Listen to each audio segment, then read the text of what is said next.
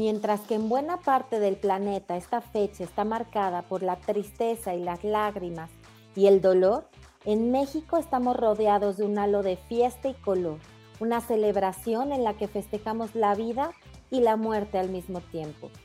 Si quieres saber más acerca de este Día de Muertos, no te vayas porque hoy te lo contaré todo. Bienvenidas a Grandiosas, un podcast para recordarte lo grande que eres. Somos Fer y Rocío y nos encanta tenerte de vuelta.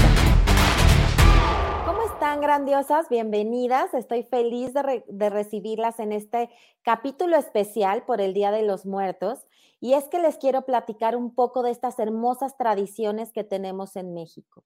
Y quiero empezar con esta hermosa frase que dice, el culto a la vida, si de verdad es profundo y total, es también culto a la muerte. Ambas son inseparables. Una civilización que niega la muerte acaba por negar la vida. Pocas frases como esta de Octavio Paz definen mejor la postura que los, mexicanos mantenemos ante la muerte y que la presumimos con bombo y platillo con tremendo orgullo cada año en el Día de Muertos. Y es que es cierto, grandiosas, que mientras en buena parte del planeta estas fechas están marcadas por la tristeza, por el dolor y por las lágrimas, incluso por la añoranza entre nuestros seres queridos, en México estamos rodeados de este ambiente festivo, de este ambiente feliz, lleno de luces, de colores, de velas, de sabores, de olores por todos lados, celebrando la vida y muerte, celebrando la vida y el reencuentro con nuestros seres amados, con estos seres amados difuntos que se cree que regresan estos días a convivir un rato con nosotros y a pasar estas noches. ¿De qué nos puede servir todo esto? ¿Qué es lo que podemos sanar y cómo podemos aprovechar estos todos estos rituales de Día de Muertos? Pues es muy importante que tomen nota, grandiosas, porque son días fabulosos para poder cerrar ciclos con nuestros seres amados, cerrar ciclos con todos nuestros ancestros, eliminar todos los votos, lealtades, promesas, juramentos, incluso hechizos y embrujos que tengamos pendientes, eliminar todos esos asuntos pendientes de esta vida y de otras vidas, eliminar todo eso que nos quedamos por decir y decírselo a nuestros ancestros, a nuestros seres amados que ya trascendieron. ¿Cómo lo podemos hacer? Bueno, pues por medio de estas celebraciones, celebrando la vida y muerte de todos nuestros ancestros por medio de todo. Y es que los eventos en torno al Día de Muertos cada 1 y 2 de noviembre ahora son patrimonio cultural según la UNESCO desde el 2003 ¿Por qué? Porque combinan los elementos de la, de la, cultura prehispánica y la religión católica, haciendo bellísimos eventos llenos de tradición y llenos de amor y de color. ¿Por qué es que celebramos a la muerte? Se preguntarán muchos en todas las partes del mundo. El origen de esta celebración es anterior a la llegada de los españoles ya que en la era prehispánica ya se tenía la práctica de conservar los cráneos de nuestros difuntos como trofeos. Estos eran exhibidos durante los rituales que simbolizaban a la muerte y el renacimiento. Estas prácticas de celebrar la vida de los muertos se realizaban en las comunidades indígenas desde hace más de, 30, de 3.000 años. Estas, estas, festividades fueron las que luego se convirtieron en el Día de los Muertos que tenían lugar en el noveno día del mes del calendario mexica, cerca del comienzo de agosto. Posteriormente, al llegar los españoles, ellos unieron estas tradiciones, las nuestras, con las de ellos, y se hicieron eh, eh, estas celebraciones el 1 y 2 de noviembre. En estos días, los, eh, nuestros seres amados fallecidos los vamos a visitar a los cementerios, convivimos con sus almas, los llenamos de, eh, de, hermosos altares y de hermosos regalos, premios, comida, etcétera, con las que decoramos sus lápidas y se cocinan todos los platillos preferidos de los fallecidos.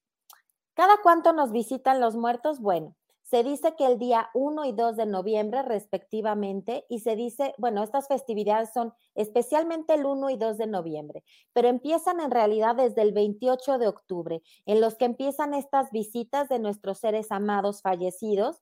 Dependiendo de cada cultura, los días tienen un significado diferente. Y se dice que los muertos llegan cada 12 horas entre el 28 y el 2 de noviembre como se los mencioné. ¿Y cómo nos visitan?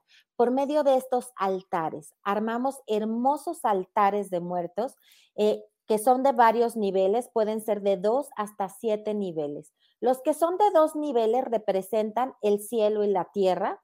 Los que son de tres niveles representan el cielo, la tierra y el purgatorio, mientras los que son de más niveles, por ejemplo, de siete niveles, representan los siete pasos que necesitamos para entrar a la otra vida o los siete pecados capitales según eh, la zona en la que estés, en, la que se esté realizando este ritual. Cada ofrenda incluye elementos que corresponden con los cuatro elementos, tierra, agua, aire y fuego. Las cenizas generalmente representan a la tierra, se pone también un poco de acerrín. La tierra también está representada por las flores. Usualmente se ponen vasos de agua para, eh, que son de gran ayuda para los espíritus para saciar la sed después de un hermoso y largo viaje. Se pone también el papel de seda picado, que es este papel picado de hermosos colores típicamente mexicano, que se elaboran para, para representar el aire y las velas, que por supuesto representan al fuego y ayudan a guiar a nuestros muertos de regreso a casa. En estas ofrendas también eh, se colocan calaveritas de dulces o de chocolates, así como pan de muerto, que es un pan dulce típico mexicano que se elabora con flor de azar, que tiene un sabor eh, único e, y espectacular. Algunos también colocan las figurillas de perros, ya que eh, hay las leyendas náhuatl, por ejemplo, en que los perros ayudan a, llevarnos al otro lado, nos llevan al otro lado, a la muerte. Es por eso que también es una figura representante muy importante en nuestra cultura. También se les pone a veces una alfombra o petate para que las almas descansen al llegar a nuestro mundo. Es importante también llenar estos altares de toda la comida que nuestros ancestros les gustaba. Se ponen incluso cigarros, bebidas alcohólicas, comida, eh, cosas que usaban ellos en vida, ropa, accesorios, etcétera. Es como un ritual de bienvenida para que ellos se sientan acogidos, bienvenidos en casa, se demuestra que no se les ha olvidado y que siguen presentes en nuestra vida y en nuestros corazones. ¿Y qué podemos hacer con todos estos rituales? Bueno, primero les voy a hablar de las, eh, de las flores, que por supuesto son un punto importantísimo de las ofrendas, porque no solamente son decorativas. La flor más representativa de nuestros altares mexicanos es la flor de cempasúchil o caléndula aunque también el significado puede variar, hay muchísimos eh, nombres con los que se les puede llamar, pero es una, una hermosa flor naranja y sus flores, el color de estas flores representa el sol. Y cuando están rodeados de todas las velas que se ponen en el altar, hacen un hermoso contraste, iluminan perfecto el camino que sirve como guía para que las almas de los muertos regresen a casa. Otras de las flores muy importantes para, para estas festividades es la nube y el velo de novia, que representan la pureza. Y por supuesto también eh, la flor de terciopelo, que es una flor preciosa con un rojo brillante que a menudo coloca un, le, brinda un toque de color a estas hermosas ofrendas. ¿Y qué es lo que podemos hacer con estos, eh, con estos rituales, con estas ofrendas, con estos eh, hermosos altares? Pues como les comentaba, podemos terminar todos esos asuntos inconclusos, todas esas cosas que se quedaron a la mitad, todas esas cosas que no dijimos, las podemos decir en estos momentos, todo aquello que se quedó eh, inconcluso lo podemos terminar en estos momentos por medio de cartas, por medio de lo que sea, podemos eh, hacer entrega de todas estas cargas que a veces cargamos de sentimientos, emociones, sensaciones, reacciones que no son nuestras y las venimos cargando de nuestros ancestros, de nuestros padres, de nuestros abuelos, de nuestros bisabuelos y de las miles de generaciones que nos preceden.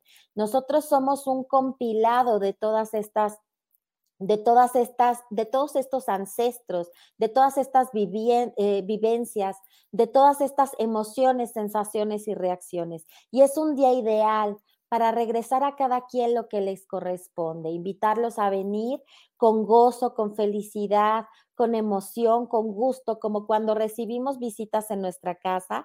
Así se les recibe a nuestros ancestros, a nuestros muertos, a todos los seres queridos ya trascendidos y terminamos todo eso que, que tenemos pendiente, todo eso que nos acabamos, no, no terminamos de decir etcétera. Es un hermoso, es, para, es un hermoso ritual para dar cierre, un hermoso ritual para recibirlos, para que se sientan amados, acogidos, porque lo que es una realidad es que nunca se han ido y siempre estamos con nosotros.